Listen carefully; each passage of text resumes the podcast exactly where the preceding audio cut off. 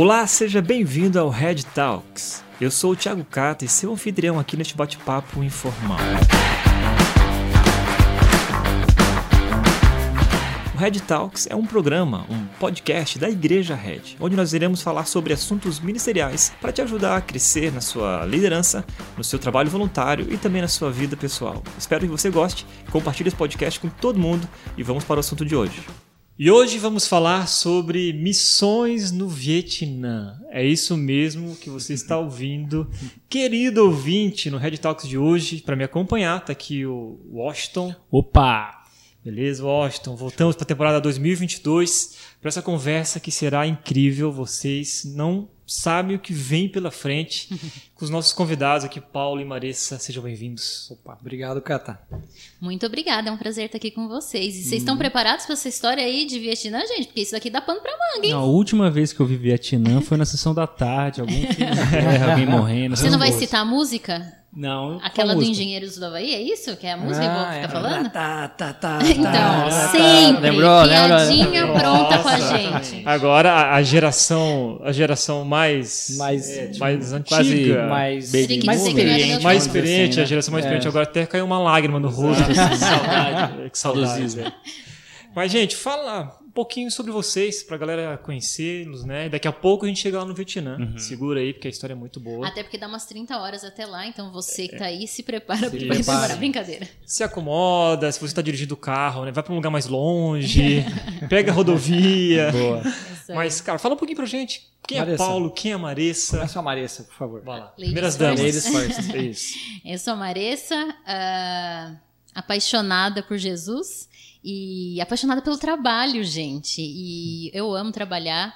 E eu achava que essas duas coisas não podiam andar juntas, mas elas andam juntas. E esse podcast, eu acho que a nossa ideia aqui é compartilhar com você que está ouvindo um pouco dessa, dessa oportunidade de juntar as duas coisas, o nosso amor por Jesus e o nosso trabalho. Sou filha de pastor, nasci num lar cristão, conheci Jesus desde pequenininha, mas nessa trajetória eu precisei ter o meu encontro pessoal e particular com ele.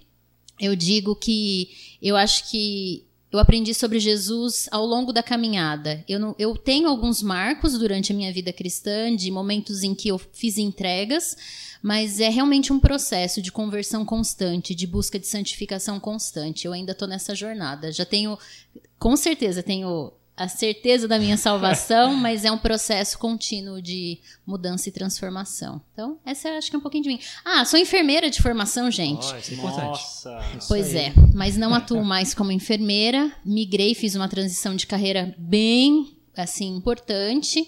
E hoje eu atuo na área de treinamento e desenvolvimento de pessoas e lideranças. Então, acho que é um pouquinho aí. Falei tudo, amor? E casada com esse gato que vai falar agora. Uau. Nossa, agora sim. Agora estou constrangido. Bom, eu sou o Paulo, um curitibano que foi extraditado de- da sua cidade, um cara de raízes firmes em Curitiba, mas que a esposa tirou e levou para São Paulo. Só porque disse que nunca ia sair de lá. Eu disse que nunca iria mudar para São Paulo. Detalhe, antes de casar com a Marissa. Aí casei com a Marissa, não aguentei, vim para São Paulo.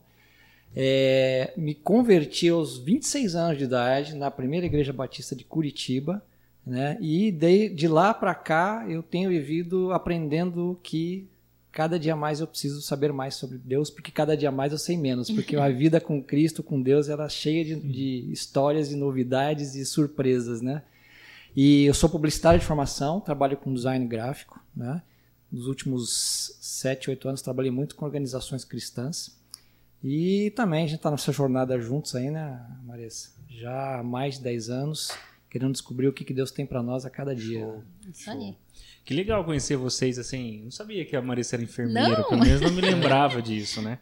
E design gráfico, mas tem uma especialização aí rolando no seu currículo também, né? Ah, é Ah, verdade, eu muito não contei lembrado. esse detalhe. Né? Durante a pandemia eu fiz uma pós em História em Quadrinhos, Olha que, né? que isso, cara. A galera que ama aí, o pessoal rolando. da Marvel. e Da Marvel, DC, mas esse Chico mundo... Bento, eu gosto, eu gosto de Chico É, Bento. então o pessoal conhece muito vale isso, Chico né? Bento, não? Vale. Marvel, DC, Chico Bento, é, Mônica, eu falo tio Patinhas, o pessoal, nossa, tu é velho mesmo.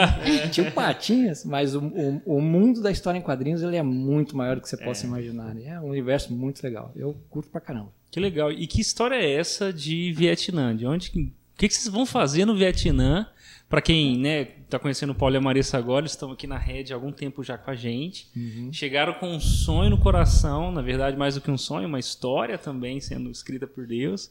É, passaram por um tempo de sala de espera gigantesco, Exato. né? Seria legal a gente conversar sobre isso, mas diz para todo mundo aí, o que, que Paulo e Marissa vão fazer lá no Vietnã? Essa é uma história longa. Como que a gente começa isso? 2016, será? Acho que sim. Acho que sim, né?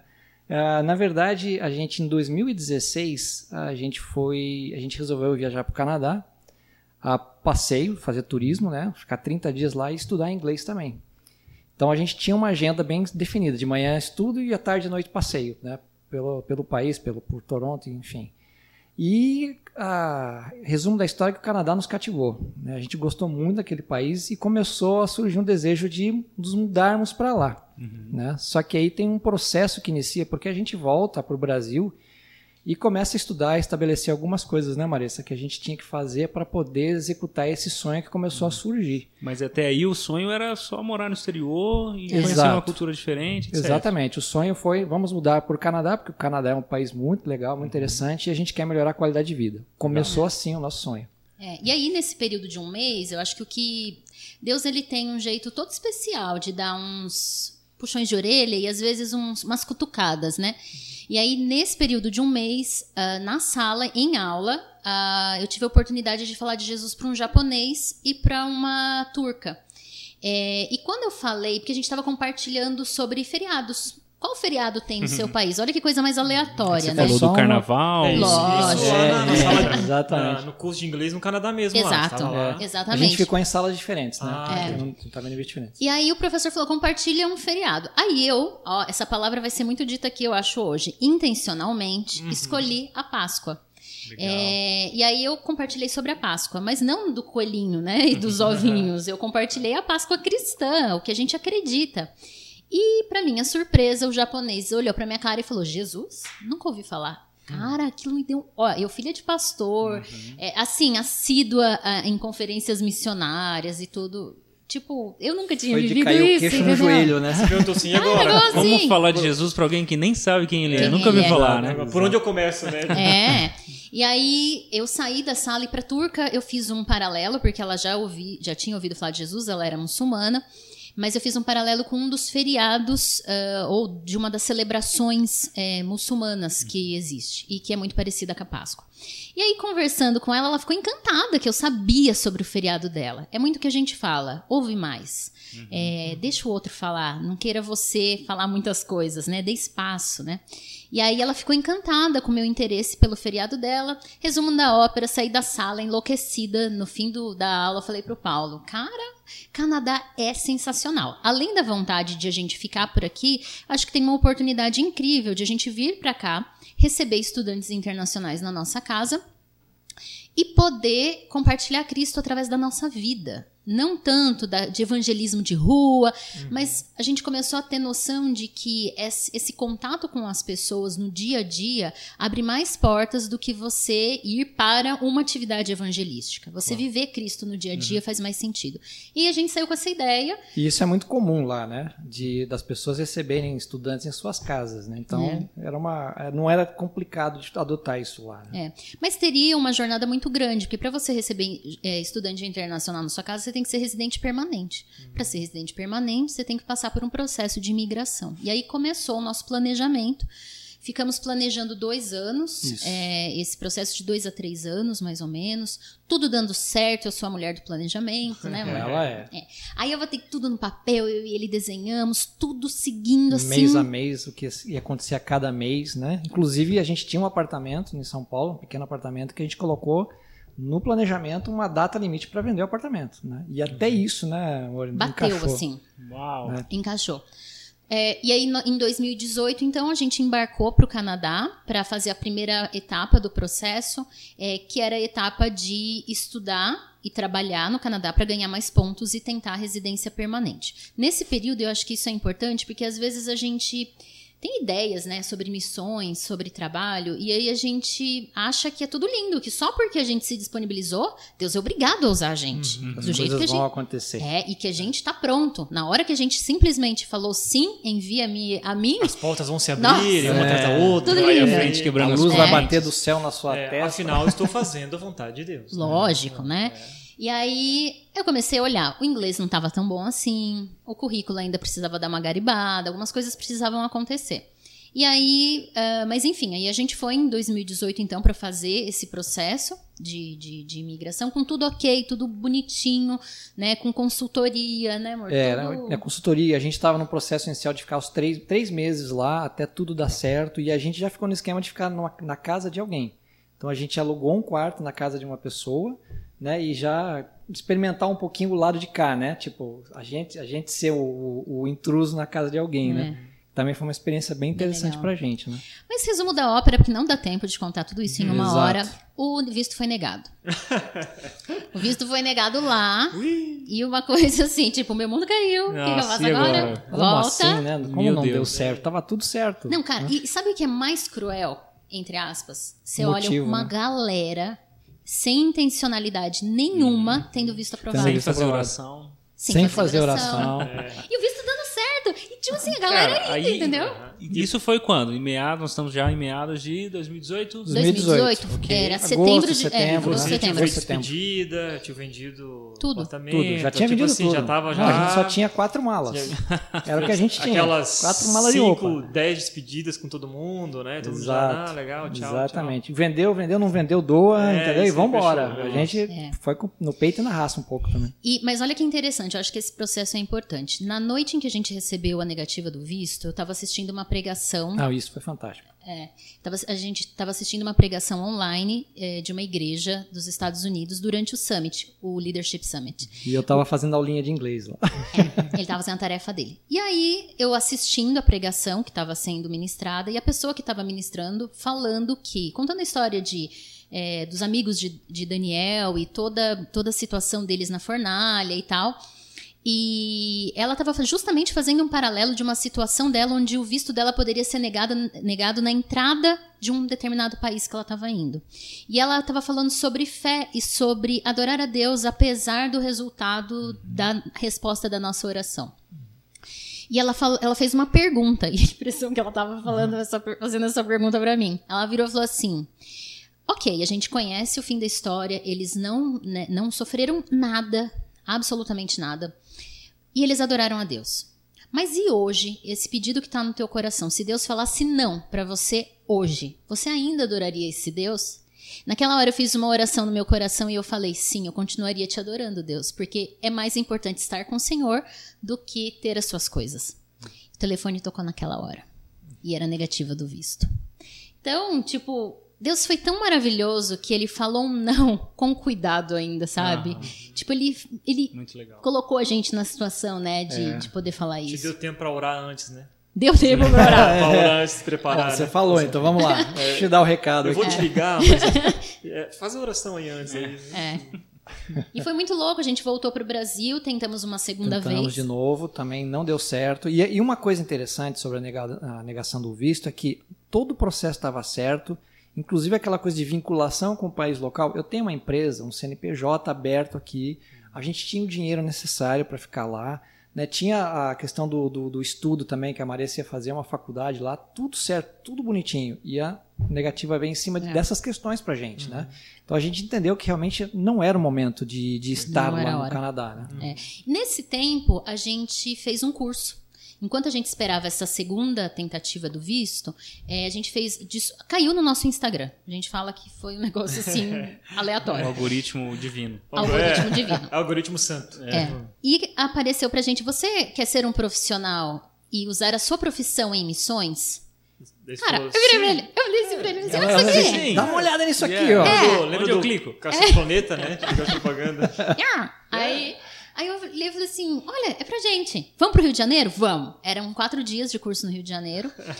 Batemos lá, descemos lá de ônibus e fomos fazer o bendito do curso. Era um curso da Tente, da Tente Brasil, É, isso a gente chegou em setembro de, de de 2018. 2018, aí em novembro, Novembro. a gente estava fazendo o curso Ok. da Tente. E aí era um curso para profissionais que querem usar a sua profissão em missões. E aí é o que eles chamam de tent makers, que usa o modelo do, de Paulo, gente. Paulo da Bíblia era isso. Uhum. Ele não recebia um sustento da sua igreja, uh, ele vivia com os recursos da venda das tendas, né, que ele produzia com Aquila e Priscila. Muito engraçado, só um parênteses. Um dia desse eu falei que ia ser fazedora de tendas, aí uma menina, uma senhora, me mandou uma mensagem no WhatsApp. Você, como que é esse negócio de fazer tenda? Você fabrica tenda? Cara, qual material que você usa? Eu queria fazer, não, eu queria fazer uma rosa. Né? Mas espera aí, então você está dizendo que nesse processo da negação do visto, vocês descobriram um novo universo de, de estratégia missionária, Exato. de intenção que está fazendo sentido para vocês desde é, então. Sim, é, é, isso? Uhum. Na verdade, a gente já tinha essa intenção. Eu, por ser filha de missionário, eu fui várias vezes, filha de pastor, fui várias vezes na frente, falei, ah, eu quero ser missionária, uhum. né, em conferência e tal. Mas eu nunca me adequei ao modelo de, de missão tradicional. Uhum. E o meu pai, como pastor, quando eu, eu entrei na, no momento de escolher ir para a faculdade, para o seminário, ele falou para mim, filha, vá para a faculdade, okay. escolha uma profissão. Não vá para o seminário agora, uhum. deixe para você estudar isso um pouco mais para frente. Uhum. E eu sou grata a Deus por isso. E o Paulo também, né? Isso é muito interessante, porque eu também sempre estive envolvido com missões. Né? Ah, quando eu me converti, a minha mãe também estava afastada da igreja fazia muito tempo, ela voltou e ela começou a trabalhar no departamento de missões da igreja a, e ela se transformou em diretora de missões lá. Chegou ao cargo de diretora de missões na igreja. Eu sempre tive muito próximo disso. Né? Então, missões também sempre teve próximo da minha vida, né? Da, da, daquilo que eu fazia, que vivia. Trabalho de evangelismo e tal, né? E, inclusive, até uns eventos anuais que tinham de missões lá, teve um ano que a, a igreja tinha colocado uma faixa, né? É, voltada para dentro da igreja. E essa faixa dizia assim: ó, você está saindo em campo missionário. Ou seja, a nossa vida é uma missão. Olha que né? legal. Uhum. Então isso é muito legal, porque sempre fez parte da, do, da, daquilo que eu estava uhum. experimentando na igreja. Não, isso é muito curioso porque a gente está tocando num paradigma aqui, né? Sim. Que é, é essa visão comum que o missionário é essa pessoa que um dia levantou a mão, colocou uma mochila na, nas uhum. costas e com a melhor das intenções, é claro, tá rodando o mundo uhum. para falar de Jesus. Mas eu imagino que é surpreendente para muita gente que está nos ouvindo pensar que a sua profissão, o seu negócio, sua carreira profissional pode ser uma estratégia missionária é, onde você está, mas também, no caso de vocês, em, em lugares é, não alcançados ou, ou, em ambientes transculturais. Isso é, é, um paradigma que a gente precisa é, considerar. Eu até, Maria, você podia só explicar rapidinho, porque tem muita gente que está escutando o podcast nosso que chegou na rede há pouco tempo, nunca teve uma experiência e nem ouviu nada sobre missões. A gente falou aqui de missões tradicionais, tal, né? Sim. Quais são as duas diferenças ali? Só para a galera. Ah, Legal. Ah, missão tradicional, o que, que como que as pessoas são enviadas e como uhum. que agora uhum. vocês estão fazendo? Né? Sim, eu acho que a gente chama de modelo tradicional missionário, modelo onde a pessoa ela vai para uma faculdade, às vezes ela até tem uma profissão, mas ela vai para o seminário, tem um preparo de três a quatro anos, às vezes ela faz até uma pós-graduação em missiologia, então ela tem um preparo muito teológico, vamos dizer assim Uhum. E quando ela é enviada a campo, ela é enviada por uma agência missionária que a envia. Ela visita muitas vezes, né? Tem, claro, nuances e diferenças, mas normalmente ela visita igrejas, né? Ela, ela, ela levanta o sustento, pessoas de igrejas vão contribuir mensalmente para compor o salário desse casal, dessa família ou dessa pessoa. Ela recebe, então, esse salário por meio de uma agência que vai intermediar esse uhum. processo. Uhum. E a igreja local ela tem um papel também, claro, de estar é, tá junto, orar, contribuir. A igreja local dela também precisa contribuir e reconhecer ela como missionária. Não necessariamente ela vai usar uma profissão. Uhum. Tem casos e casos. Tem casos que, para entrar no país, precisa entrar via uma ONG ou via um negócio, mas, no geral, missões tradicionais envia missionários. Uhum, uhum. Uh, e tent makers, como a gente fala, né, ou profissionais em missão, é um modelo onde eu não levanto sustento missionário, eu vou com a minha profissão, eu aplico para uma vaga num determinado país, quem paga meu sustento é a empresa que está me contratando, mas aí então eu não preciso de uma agência enviadora, uhum. quem nos envia é a nossa igreja local, que reconhece o nosso chamado, que reconhece o trabalho que a gente está indo fazer, tem um papel de suporte, oração, apoio, né? acompanhamento, né? é. E normalmente quem descobre isso, né, ou que que está nessa intencionalidade correta também acaba se ligando a alguma organização para fazer os treinamentos uhum. ligados à cultura, adaptação Sim. cultural, As língua. ferramentas que, que essa pessoa precisará para desenvolver o seu negócio, a sua carreira e também da Mas sua eu falo, lá. não, e eu falo só uma coisa, né? A gente comenta muito isso. O básico é, você é crente? Uhum. O que, que é um modelo de tent maker? É você ser crente no outro país. Uhum. E não é ser crente só falar de Jesus, ah, né? sou crente. É, é agir como um, Uhum. né? em termos de ética, de moral, de respeito, de solidariedade, princípios de princípios né? bíblicos. Até de né? trabalho também, entender de trabalho, trabalho a tua postura no trabalho, tudo isso faz parte do que é um tent maker e do que é a vida de um cristão no seu ambiente de trabalho. É, né? A gente fala assim, ah, você é um cristão? Você é um bom cristão? Não um cristão de carteirinha só que fala, ah, sou cristão. Não, eu sou um cristão, eu vivo isso, eu É, e- respiro e nem isso. terceiriza ah, o falar de Jesus, né?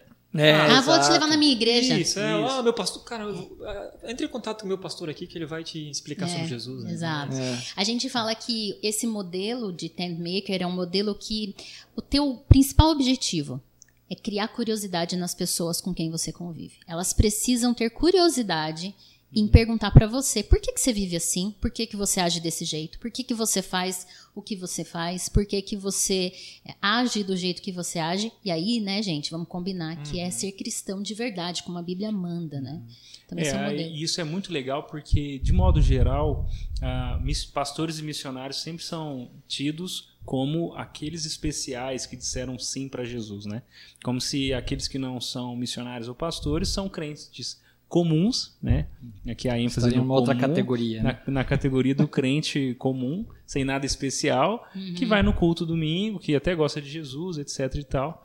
Mas é, chamado, todos os cristãos foram para viver, para glorificar a Deus, seja aonde estiverem, né? Isso. Tá, então, é, quando vocês foram lá pro Rio, por conta do algoritmo divino lá, vocês conheceram Tend Makers, e aí, deu um boom na cabeça de vocês? a- como que foi a partir dali? Acho que foi uma validação, né? Foi uma validação e, na verdade, tinha um processo acontecendo com a gente. Né? Como não deu certo a ida para o Canadá, a gente precisava retomar a nossa vida profissional. É, né? Uma- Havia um convite né, para trabalhar, para vir aqui para Indaiatuba, que a gente aceitou. E nesse processo a gente começou a, a pensar algumas coisas do que, que a gente faria. Né? Em termos de, como até conversando um pouquinho antes, a Marissa comentou da questão de nós queremos fazer algumas coisas no país, lá onde a gente vai estar, mas a gente faz isso aqui. Né? Então a gente começou a se questionar nesse sentido. O que está faltando a gente fazer aqui para validar a nossa ida para lá? Que experiência que a gente tem aqui É nesse tipo sentido? assim, né? ó, talvez quem esteja ouvindo agora vai ficar desconfortável na cadeira e esse é o objetivo. Eu tenho um chamado e eu quero fazer um negócio maravilhoso. Meu sonho é trabalhar com o ministério, é trabalhar para Deus. Cara, onde você tá é o lugar que você trabalha para Deus. Ele te colocou ali por um objetivo. E aí, Uhum. quando deu errado, eu e o Paulo assim, sério, gente, eu acho que foi uma intervenção divina na nossa vida, assim, falando, tá, você tá falando que tá querendo fazer tanta coisa lá, você não faz nada disso aqui. Você é uma cristã, assim, me- sabe, ridícula. Você não, não faz, não vive metade do que você fala. Que tal começar a fazer aqui? Então, quando a gente veio para Indaiatuba, a gente tomou algumas decisões. Uma das decisões que a gente tomou ao chegar aqui é, bom, temos que alugar o nosso quarto para alguém. Legal, queriam queria fazer isso lá. É, a gente quer fazer isso lá, mas nunca fizemos Ok, aqui, né? Também tem estrangeiros por Tipo aqui, assim, né? É. Fazer no Canadá é fácil, né, querido? Agora eu quero ver como é isso aqui no Brasil, irmão. É. E aí, claro a que a galera ficou louca, né? Não, teve gente que ficou assim, mas como que vocês vão fazer isso? Que perigo, vocês vão trazer um estranho para dentro da casa de vocês e tal. Calma, a gente viu como funciona lá, a gente está tomando alguns, algumas medidas aqui, encontramos algumas pessoas que fazem isso aqui no Brasil, que a gente trocou ideia, né? Ok. Então, tipo, se precaver, já puxa a ficha crimi- Criminal, criminal da pessoa, pega lá. informações, né, e tal. Então, e a gente alugou por uma- um site também, né, que de, aluga quartos e tal. Então tem todo um processo que a gente tomou. E aí, claro, incluímos nisso a entrevista com a pessoa, né, que se interessou, que a gente viu, ó, essa aqui dá, talvez demete, vamos conversar. Marca uma entrevista, conversa com a pessoa. Então deu certo. A gente fez isso aqui em Dayatuba por praticamente dois anos e, e meio, mais É, ou menos. três, E, e passaram para três pessoas pelo nosso apartamento. E foi muito bom, foi muito legal. Então essa foi uma das coisas que a gente fez, né? Isso aí. E outra coisa, a gente que falava, ah, não, fazer um grupo de estudo bíblico, discipulado. Ah, mas você faz? Não faz, uhum. né? Então a gente foi criando oportunidades. A gente chegou a ter um grupo de inglês, de estudo bíblico em inglês, numa cafeteria aqui de uhum. Indaiatuba, e usando só o mote de ah, vamos, vamos praticar inglês. Okay. E, é, e falava que vai usar a Bíblia para isso. Então a gente usou um curso que inclusive existe no Canadá para fazer isso aqui. Uh, eu consegui discipular pessoas, caminhar com pessoas, a gente conseguiu estabelecer vínculos e, claro, ir se preparando nesse processo também. Hum, né? É, então... É, só uma coisa que eu esqueci de falar do, do apartamento: né? a, a, existia uma intencionalidade no apartamento que era que as pessoas pudessem olhar para nós como um casal cristão mas não de ficar pregando Bíblia uhum. e tal. Ele via a gente lendo a Bíblia, a gente conversando e tal, mas via o nosso comportamento de casa, o respeito, né? Ótimo. As eventuais discussões que a gente tinha também, que faz parte uhum. da vida de um casal, né? Uhum. Então a gente queria mostrar isso para quem estivesse com a gente também, né? Então isso foi, foi fantástico, isso é. Isso é muito legal porque quando a gente pensa em evangelismo, a gente a gente pensa muito em entrar na vida das pessoas, né? Em ser uhum. intencional com elas. Mas esse movimento que vocês decidiram fazer foi trazer as pessoas para dentro da vida de vocês. É. Exato. Para testemunhar a vida de vocês enquanto ela acontece. Tipo um reality show. Né? É, tipo assim, só faltava falar assim, fulano, ó, vai ter uma DR, vem cá ver como é que é agora. A gente até brincava de vez em quando. Foram meninos, né? A gente decidiu, é, tomamos essa decisão uhum. de só receber meninos e tal. E foi muito legal. A gente falava, vai rolar uma DR aqui agora. Você tá. Tá preparado? Tá, tá preparado, se não dá uma voltinha. É. Mas foi muito. E o duro é que sempre tinha razão, cara. Nossa. Mas enfim, eu acho que esse foi um, foram os movimentos que a gente uhum. foi fazendo aqui é, em, em resposta a essa ficha que caiu, né? Quer fazer coisas lá, mas não faz aqui. E aí também a gente começou a estudar muito sobre fé e trabalho. É, essa conexão que existe entre essas duas coisas, né? Que Deus nos criou criou para uh, ah, trabalhar, para que o nome dele fosse glorificado através do trabalho que a gente realiza, né? Uhum. E muitas pessoas, e assim, eu tinha esse paradigma. Eu falava, ai, meu sonho é trabalhar para Deus no ministério e tal. Mas aí eu vi que as oportunidades que eu tinha tido no meu trabalho, que não era uma organização cristã, eram muito maiores e eu perdi diversas oportunidades. Claro. Porque eu não compartilhei né, a minha fé na medida que eu poderia. Uhum. Através. Claro que as pessoas viam, causava curiosidade, uhum. isso aconteceu e eu pude compartilhar. Mas é, essa coisa de você fazer um bom trabalho, de você entregar um trabalho excelente, de você ser modelo em relação né, à uhum. chegada no trabalho, ao seu compromisso, a não mentir a, a, se negar a ter comportamentos corruptos dentro do trabalho. Então, fazer gente... aquele algo mais no trabalho às vezes também, né? Que a gente tem a tendência de reclamar, não, não me chamaram para fazer isso, não, faz, segue uma vida a mais ali. É, então eu acho que isso tudo foi um preparo. E a gente diz que quando a gente chegou aqui em Dayatuba, nesse momento em que o Paulo comentou, né, que teve a negativa, a gente recebeu uma proposta e viemos para cá. A gente chegou na rede, a gente sempre conta essa história, que no momento em que o Tiago estava pregando sobre a sala de espera, uhum. E a gente caiu nossa, uma, uma outra ficha de que uh, aqui era o lugar onde Deus estaria nos preparando, seria a nossa sala de espera. Ele não nos disse sim lá atrás, não foi porque o nosso propósito não estava correto, porque estava cheio de amigos indo e que não tinham intencionalidade uhum, nenhuma. Mas quando nós diz, dizemos para Deus, Deus, eu estou aqui, eu quero ser usada, eu quero muito mais do que passar pela vida, eu quero eu quero fazer parte da missão do Senhor. Eu quero fazer parte do que o Senhor está fazendo no mundo. Eu não quero estar tá fora disso. Aí ele vai falar: tá pronto? Então tá. Então eu vou conduzir um pouquinho diferente a uhum. vida de vocês a partir uhum. dessa decisão. E aí ele colocou a gente na sala de espera, é. né? E a gente fala que ele usou todas as experiências que a gente teve aqui para alinhar o nosso coração. Porque é muito fácil Tá, a gente tinha uma intencionalidade de ir para o Canadá com alguns objetivos. Mas quando é um país bacana, né? Como o Canadá, Sim. gente, a intencionalidade vai embora. É mais, é mais fácil a gente ter boas intenções para um país é, bom. Né? Exato. Né? E, e, nesse processo, assim, vocês ficaram chateados, magoados? Porque. Né, é, eu acho que isso é legal comentar um pouquinho essa essa recepção, né, de como da resposta do não de Deus, porque é uma frustração tremenda. É né? E, é. e, não saber tipo quando vai ou se vai vir de, de fato, né, uma resposta pro sim ou é um não sem uma promessa. É um não, né? é. É, a gente não sabia o que ia rolar, né? É, acho que começou, bom, a gente tava lá no Canadá e na, no dia da negativa a gente já pegou uma hora, vamos, vamos caminhar. né? Na verdade, sim, no meu caso foi aquela frustração, aquele aquela aquela sentimento, aquele mas o que, que aconteceu? Né? Uhum. Você fica meio perdido, né? Você fica meio Sim. confuso nos pensamentos. tentando entender o que, que poderia ter acontecido para ter causado aquilo. Você se perde um pouco, né? Aí a gente saiu para caminhar, pusemos música, ficamos ouvindo música. Os dois quietos andando, né? Cada um com fone de ouvido, só Cada um tentando entender, tentando né? entender, aí falando com Deus e Foram parar lá na rodovia. né? É. Quase isso, quase isso. A gente caiu numa região que tinha assim, cuida- cuidado com a raposa, né? Tipo, a gente já estava saindo da cidade. ó.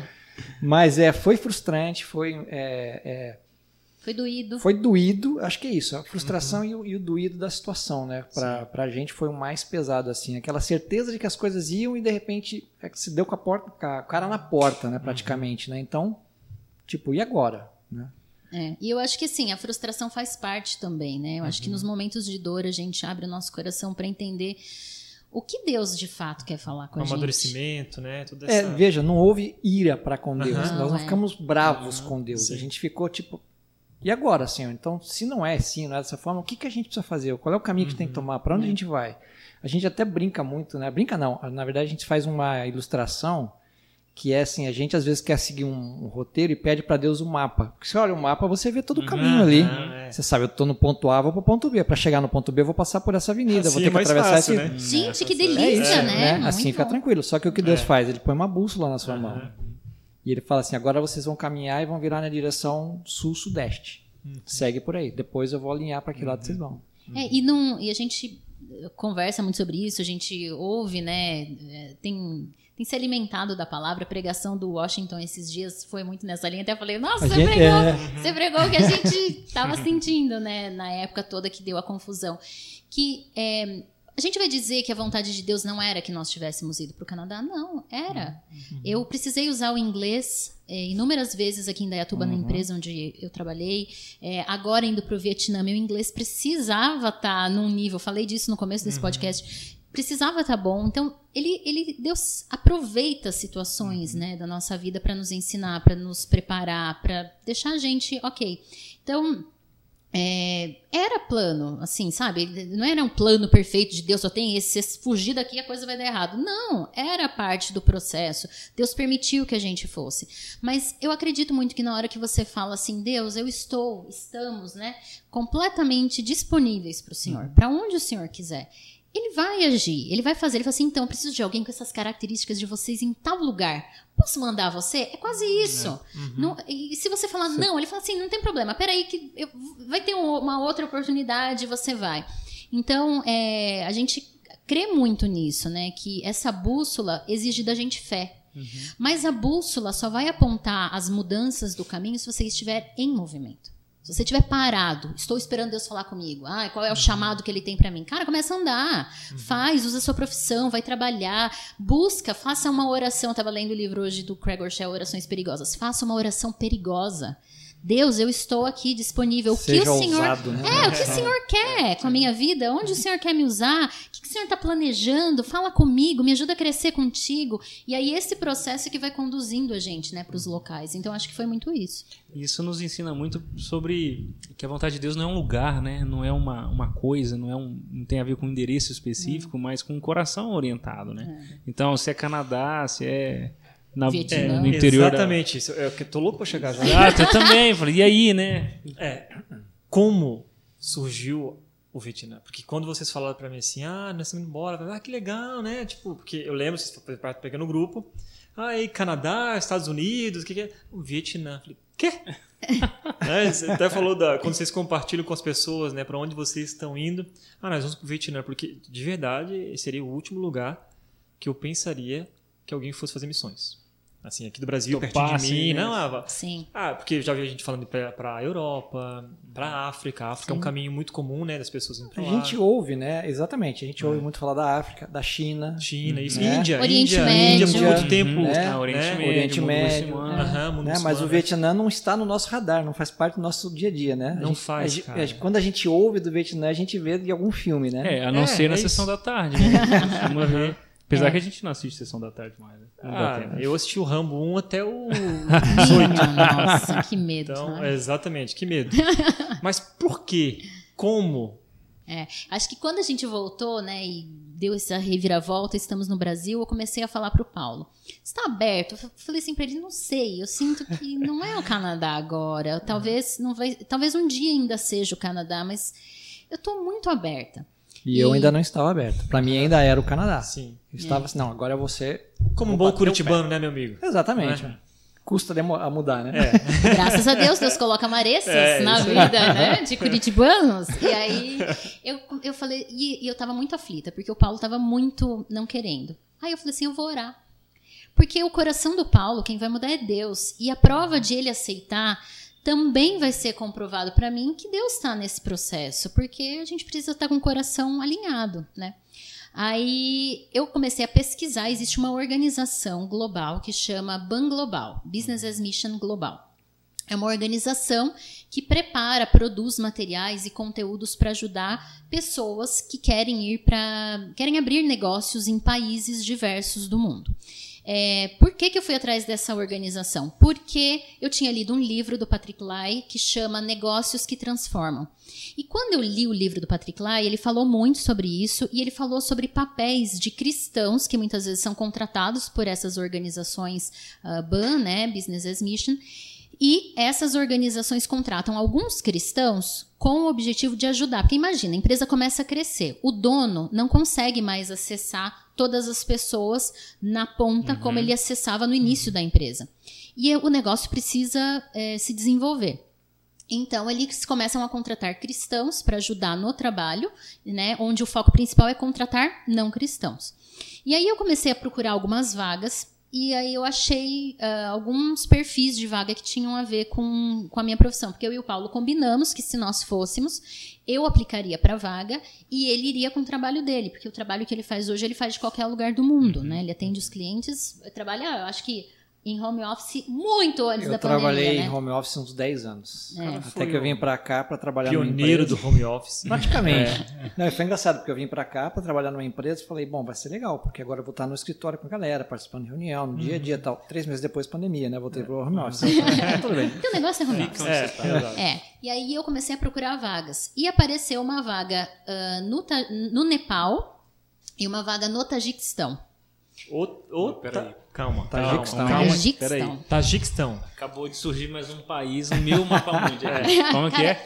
Eu, eu tive que procurar também na época. Porque você- como assim? É ali naquela área que tem Afeganistão, Paquistão, Cazaquistão e aí tem o Tajiquistão ali no meio. É perto, é, perto da Rússia, para baixo, Tá. né?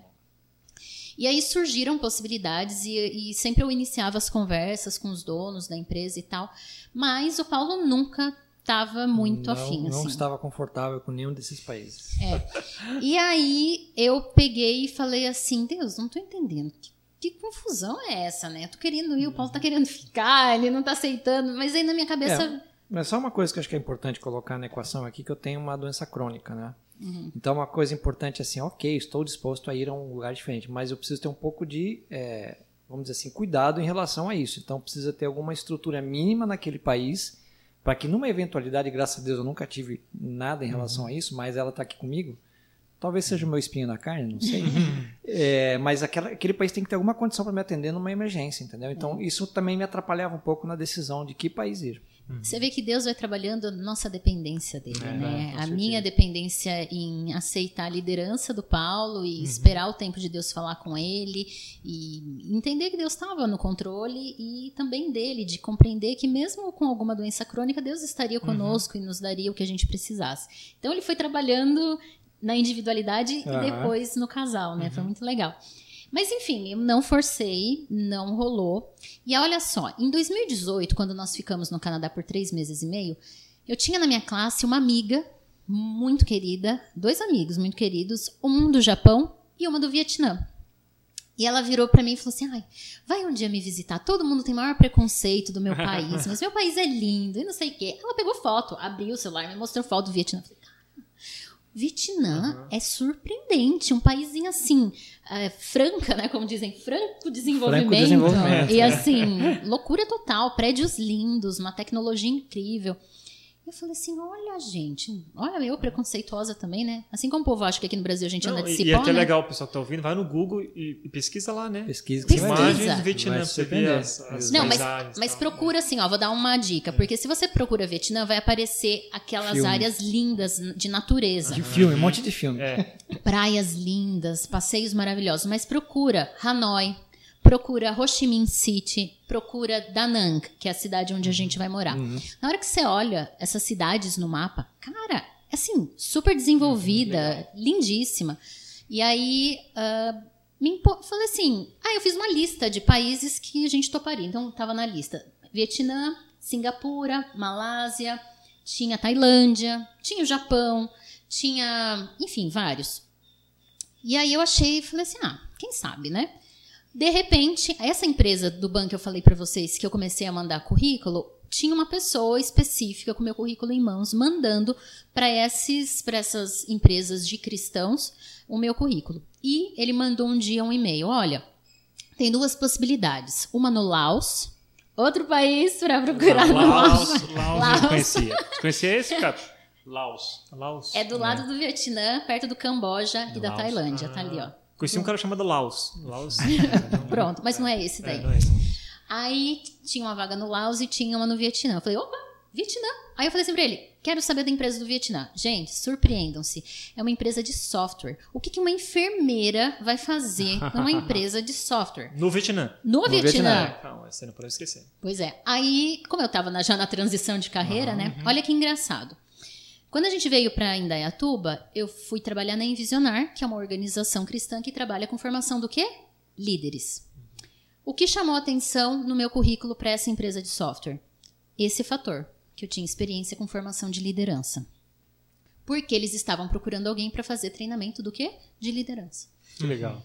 Na conversa com eles, na entrevista, né, amor, em tudo, assim, tipo, a gente foi vendo várias coisas, projetos meus, assim, de anos atrás, que eu tinha de estruturar áreas de treinamento e desenvolvimento como um sonho pessoal e profissional, era o que eles precisavam para a empresa. Porque além de fazer treinamento de liderança, eles queriam alguém para cuidar da área de treinamento e desenvolvimento que eles não têm. E aí, nesse. Lembra do treinamento do Rio de Janeiro? Uma outra coisa, né, no treinamento do Rio de Janeiro, que eu falei pro Paulo: Nossa, eu amo treinamento e desenvolvimento. E se eu começasse a montar treinamentos mais genéricos e oferecer para as empresas BAN para o mundo inteiro? Porque Ok. talvez eles não Legal. tenham é, estrutura para ter isso, então eu posso ajudá-los e tal. E uma das, das etapas do projeto que eu vou desenvolver lá com essa empresa é justamente também estruturar materiais que possam ser usados para bans no mundo inteiro, empresas de business as mission no mundo inteiro. Então começou a conversa, mas aí eu pulei, vou voltar, falei para ele, amor, empresa no Vietnã. E aí? Aí fala você. Aí, quando ela falou a palavra Vietnã, eu falei assim: olha, pode ser. Vamos pesquisar, Opa. né? Então, tipo, já não fiquei, ind- independente do que eu não conhecia ou conhecia do Vietnã, meu coração estava mais tranquilo, né? Aí a gente começou a pesquisar a respeito do, do país, das cidades e tal, e aí acabamos chegando à conclusão que, ok, não teria tanto problema assim a, né, ir para lá também, né?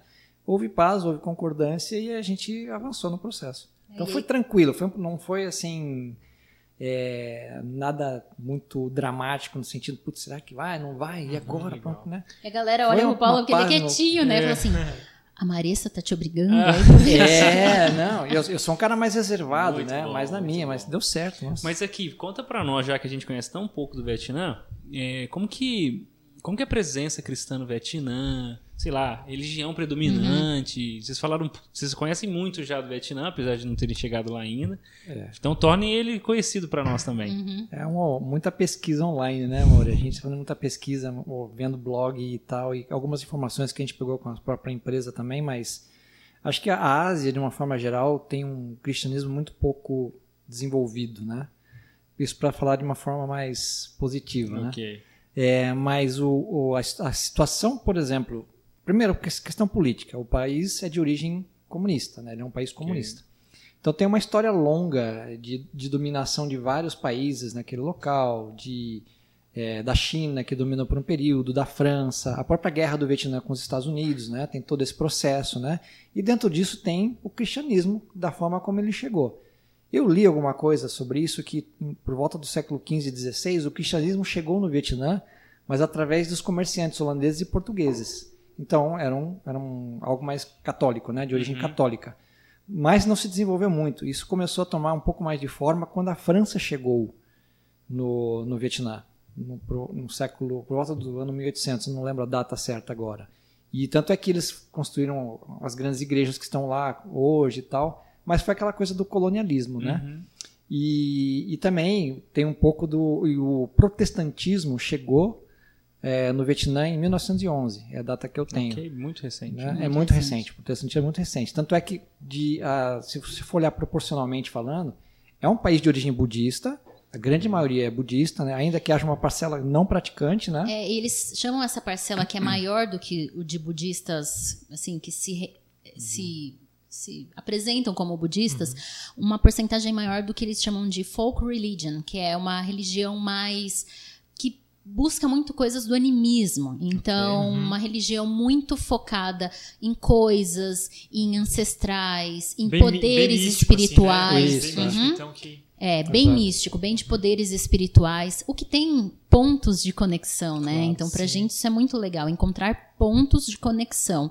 E, e E tem. eles têm altares em casa, né? É para lembrar os seus mortos e tal. Então tem um processo Apesar aí que isso também espiritual. torna a fé é, bem sincrética também, Sim. né? E aí os limites entre uma coisa e outra ficam mais Porcentagem Uhum. de cristãos. Ah, Assim, eles consideram Geral. cristãos, católicos Uhum. e protestantes. Então chega perto de 14%, mais ou menos. Até que é um, valor- um- um número Aham, alto. é. Mas de protestantes mesmo, né? De cristãos Uhum. protestantes, a gente tem perto de um pouco menos de 2%. Então, tem. E até poucos, poucos anos atrás eh, tinha uma perseguição. Hoje, a perseguição. Eu não sei se vocês conhecem, existe um relatório emitido pela Missão Portas Abertas Uhum. e eles colocam a parte de. ah, os índices de perseguição no mundo. E no último relatório, ah, o Vietnã está em 19 lugar entre 50 países mais mais perseguidos. perseguidos. Então, tem uma Tá perseguição. ali, né? Como, falando Tá em ali, tá perseguição, ali, como é. funciona essa perseguição? Porque quando a gente fala em perseguição, é, o que vem na mente é, é cristãos ajoelhados na frente de um fuzil e não necessariamente quando a gente fala ah, esse É. país é muito perseguido, significa que um cristão vai morrer lá.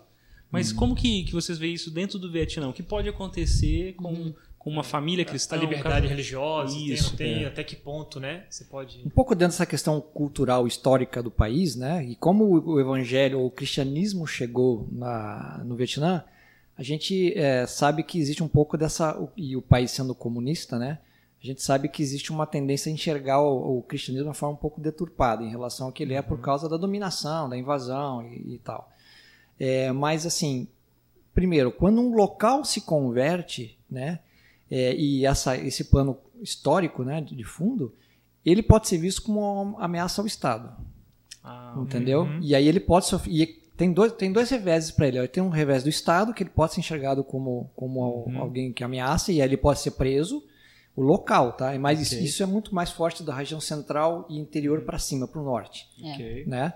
E porque tem aquelas coisas das minorias também, né? As minorias, eu estava até comentando com o Cata antes aqui, que tem muitas minorias que apoiaram os Estados Unidos na Guerra do Vietnã. Então isso já é um pano, um problema a mais, né? Pro, Então pro isso vai governo. depender é, estrategicamente como essa, o que essa É. pessoa significa para aquela região, né? E Exato. também em relação à família dela, porque Exato, no é modelo cultural vietnamita, a família tem um papel muito importante. E os mais velhos, existe um, um respeito muito Uhum. grande aos mais velhos. Então, se um mais novo se converte ao cristianismo, causa um conflito muito grande dentro daquela família.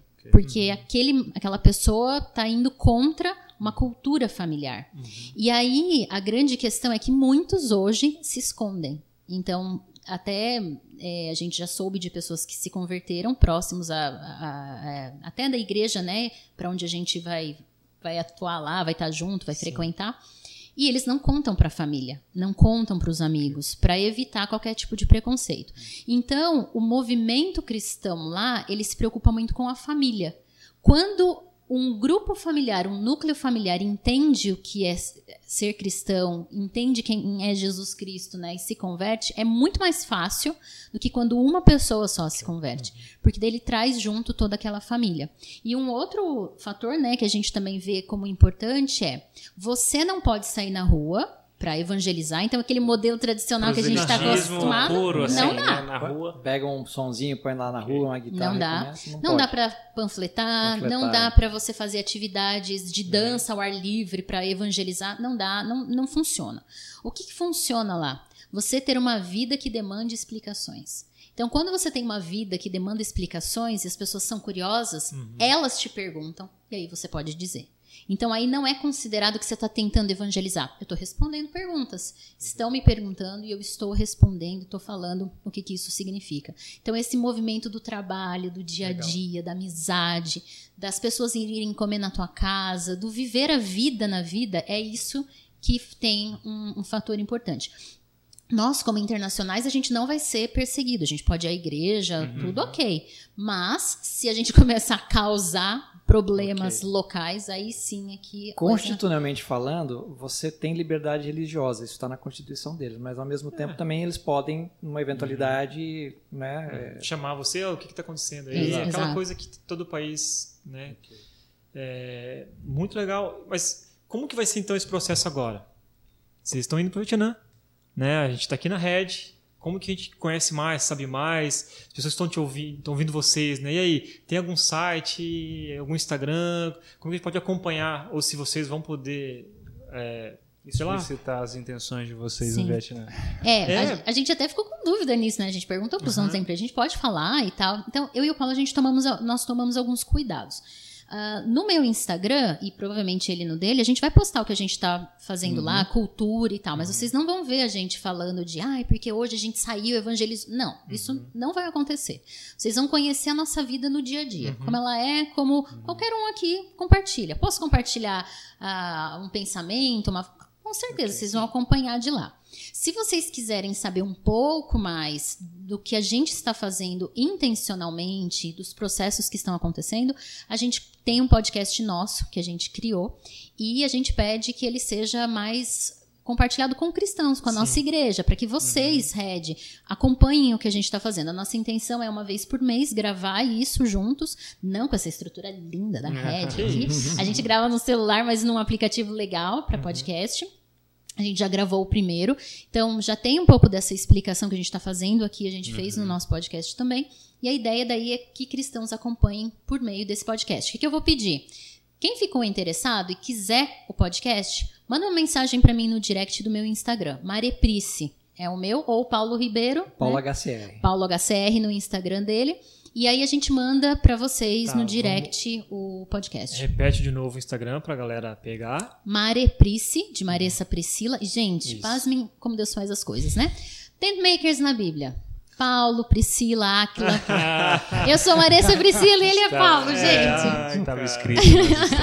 é. E do Paulo é Paulo HCR. Isso. E, e só vou aproveitar, deixa. Uhum. É, qual o papel da Red nisso, Sim. assim, né? Eu acho que ah, beleza. Marisa e o Paulo estão indo com Sim, sustento, é, fechou, né? Tá não precisa pagar é, nada. Eu queria muito, Marisa, que a gente terminasse esse papo e realmente vocês é, contando pra gente qual foi o papel da igreja local em todo esse processo. É óbvio, né? Que a gente já gastou muito tempo aqui e nós poderíamos ficar até amanhã conversando. Uhum. Mas qual foi e qual será, né? qual foi, momento, exatamente, qual foi e qual será, até mesmo para que a gente ajude pessoas que, quando pensam em missões, ainda vem aquele, aquela pessoa bem intencionada com a mochila nas costas e um grande sonho no coração. Sendo que missões não é um sonho do CPF, né, de alguém, uhum. mas é um, um, chamado de Deus para a sua igreja. Exato. Então, como que vai ser, como foi até aqui a relação da igreja e como também será, porque afinal de contas o que o Vietnã precisa é mais do que bons cristãos vivendo lá, mas uma igreja testemunhando o evangelho lá, né? Como que vocês pensam isso? É. Você quer começar? Olha, eu acho que assim, primeiro o processo da rede na, na, nossa vida, né? Como a gente falou lá, lá atrás, nós chegamos à igreja e, e, aí Deus já trouxe a mensagem para a gente dizendo que aqui seria a nossa sala de espera. Uhum. Colocou Tiago para falar isso para a gente. Né? Então a gente já sentiu que Detalhe, a gente procurou, quando chegou aqui, nós pesquisamos várias igrejas, né, uhum. onde a gente ficaria, e decidimos pela rede nesse processo, mais ou menos dois, dois meses. E a gente, é, nesse período, é, a gente passou pelo processo que, interno aqui, e claro que a pandemia atrapalhou um pouco o nosso relacionamento com a comunidade, né? Uhum.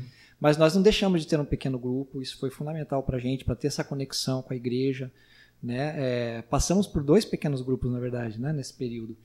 E três. A, é, três, exato. É. E, na verdade, assim, a igreja continua conosco nesse processo, uhum. né? O nosso pequeno grupo último, né, são tão amigos nossos que eu até falei para eles assim, ó, talvez esse grupo mude amanhã depois, mas deixa esse grupinho do WhatsApp constituído aqui para a gente conversar. Eu, não, claro, com certeza, tal. Muito Então, mais assim, porque eles acompanharam esse processo. É, Claro. e eles acompanharam Eles bem de perto né? tudo que a gente está vivendo, né? Então eles estão assim do nosso lado, orando por nós e conosco nessa jornada, né, mano? É, eu acho assim, não tem como fazer parte da missão de Deus se você não faz parte da igreja dele. Porque o processo dele de transformação na nossa vida, ele acontece dentro da comunidade.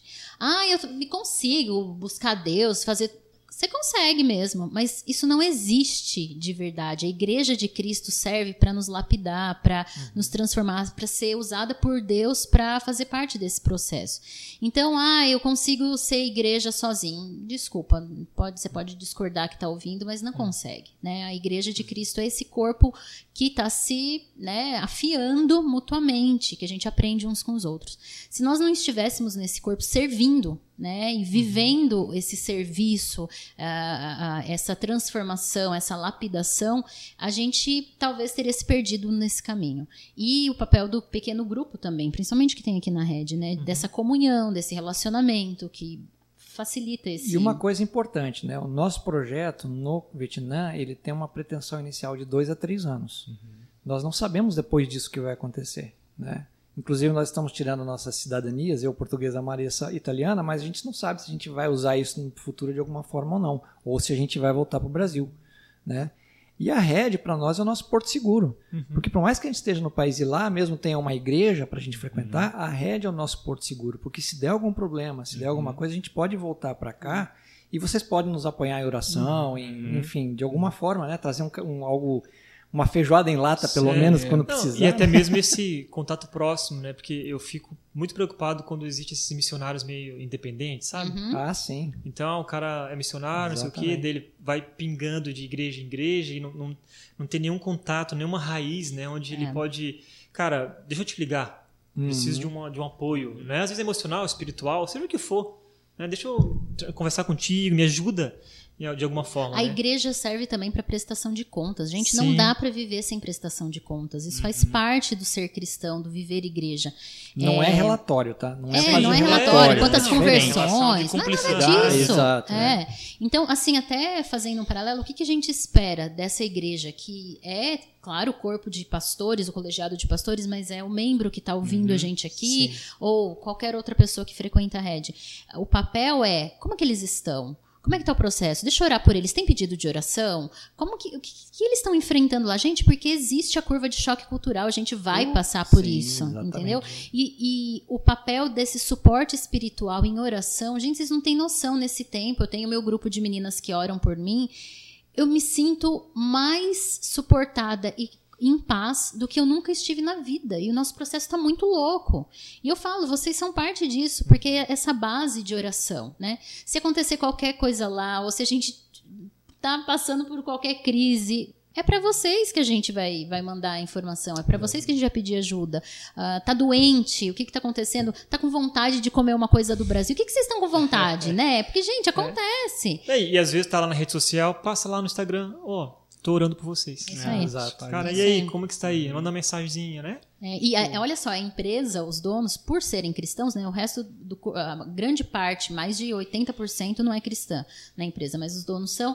E aí eles falaram assim: a gente quer que vocês tenham mentores. Maressa vai ter que ter um, o Paulo vai ter que ter um, e pessoas com quem a gente vai conversar para saber como tá a vida espiritual de vocês. Porque não dá para viver uma realidade dessa, assim como não dá aqui no Brasil, se você não tá com a sua vida com Deus em dia, né? É Disciplina interessante, espiritual. É interessante, desculpa te cortar, mas é interessante porque nesse processo talvez a gente vai lá para servir, para manifestar Cristo de alguma forma. Mas o discipulado em nossas vidas continua. Então a gente não pode perder isso de vista, que é a Claro. vida cristã é um, é um contínuo discipulado, porque a gente sempre vai passar por crises, por problemas, por experiências boas e ruins, e a gente precisa desse dessa coisa continuada, né, com a igreja, com a comunidade. É, eu acho que esse, isso é fundamental. Eu, eu, eu queria fazer só uma colocação para complementar.